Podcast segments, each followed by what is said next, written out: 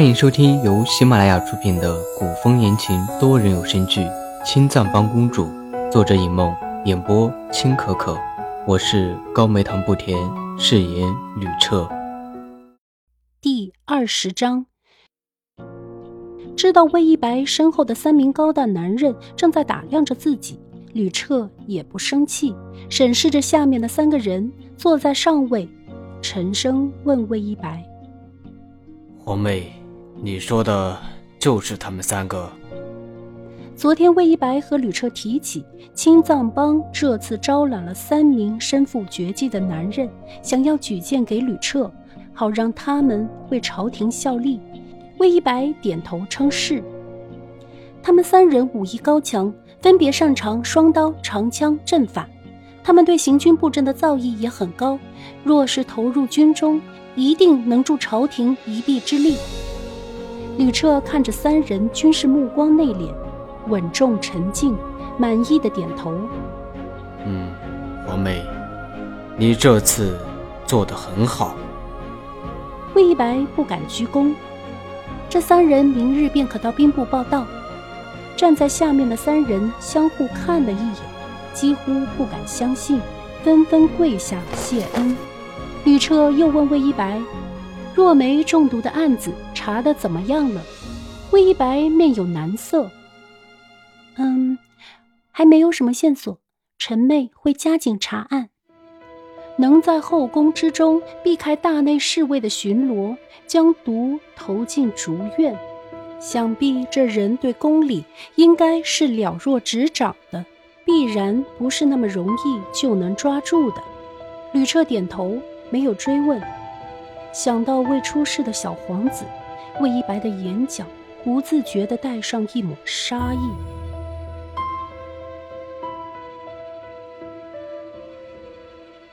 第二天一早，魏一白刚出公主殿，就看见唐繁华站在宫墙下，似是在等他。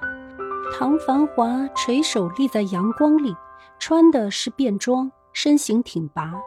一身月白酒精夜缎面棉衣，衬得唐繁华本就魅惑的脸更加蛊惑人心。如果不是因为身在宫里无人看见，否则一定会引起不少姑娘家的尖叫。没想到唐繁华居然在殿外等着。魏一白一愣，蓦地想起昨天在酒楼跌坐在唐繁华怀里的那一幕，魏一白不自觉地红了血腮。虽然已经是春天，可是早上还是有些薄凉的。魏一白刚想问唐繁华怎么不进去等他，转念又想，他愿意在哪里等，关他什么事？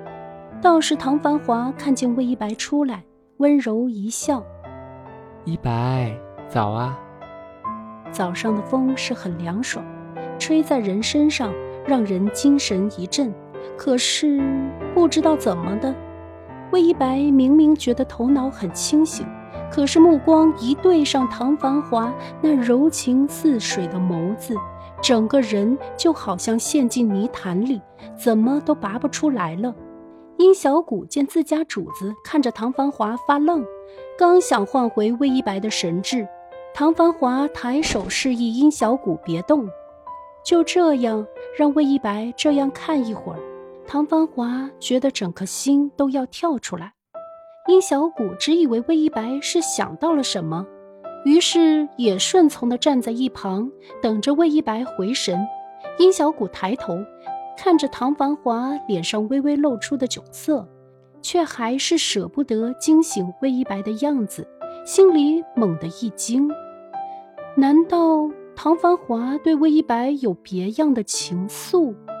可是唐繁华是魏一白的哥哥，怎么可能？殷小谷却不知道，唐繁华不是先帝的儿子。这一段历史，除了当年参与的人知道之外，根本没有一个人听说。唐繁华也是在自己娘亲弥留之时才得知的。当年，先帝登基不久。江湖上却出了一场巨大的风波，传说有妖女在江湖上掀起腥风血雨，江湖中人迫不得已向朝廷求救。先帝年轻气盛，便易容出宫去看看这个传说中的妖女到底有什么本事，能让江湖上的三十六大派都束手无策。后来发生了什么，谁也说不清楚。这个妖女就是唐繁华的娘亲。其实，唐繁华的娘亲只是一个普通的女子，根本不像传言的那般武功盖世。当年的事情，唐繁华的娘亲从来没有提过。就算后来知道唐繁华在调查自己的身世，她也没有开口说过一句话。但是也没有阻拦，只是含着笑，看着唐繁华苦苦寻着真相，最终一无所获。唐繁华的娘亲不久就带着唐繁华的身世之谜一起埋葬进黄泉。殷小谷不知道唐繁华的身世，同样，魏一白也不知道。猛然回过神来的魏一白，发现自己竟然看着唐繁华看得出神，立刻涨红了脸，别过头，快速的越过唐繁华。不想在擦身而过的瞬间，胳膊被轻轻拉住。魏一白愕然回头，见唐繁华又长又密的睫毛忽闪的扑了一下。狭长的凤眸要笑不笑的睨着自己，魏一白突然觉得胸口好像被人打了一拳，心咕咚咕咚的跳个不停。魏一白惊愕的连呼吸都停滞了。这一次，魏一白没有愣神，低头躲开唐繁华如水的目光，故作疏离。齐王殿下是有什么事情？唐繁华松了手。弯腰在魏一白耳边轻语：“一白，我们去查案子，不需要带贴身宫女过去吧？”温热的气息喷在魏一白如玉一般的耳郭上，惹得魏一白一阵脸红。唐繁华自然是不希望殷小谷跟着，毕竟之前唐繁华怕吓着魏一白，一直不敢动作太大，难得有机会和魏一白独处。怎么能让殷小谷破坏了？魏一白看了眼殷小谷，目光流转。唐繁华要支开殷小谷，是为什么？查案这种事情，带个殷小谷并不碍事。况且，即便到时候真的不方便，到时候再让殷小谷自行回来便是。为什么要支走殷小谷？难道是因为？唐繁华与柔妃是一丘之貉，若梅中毒身亡这件事情，嫌疑最大的就是柔妃。唐繁华现在的举动，在魏一白眼里，无疑是心虚。我幻一国大汉，急需各位国之栋梁点赞、收藏、评论、转发、订阅。旅车，再次多谢诸位。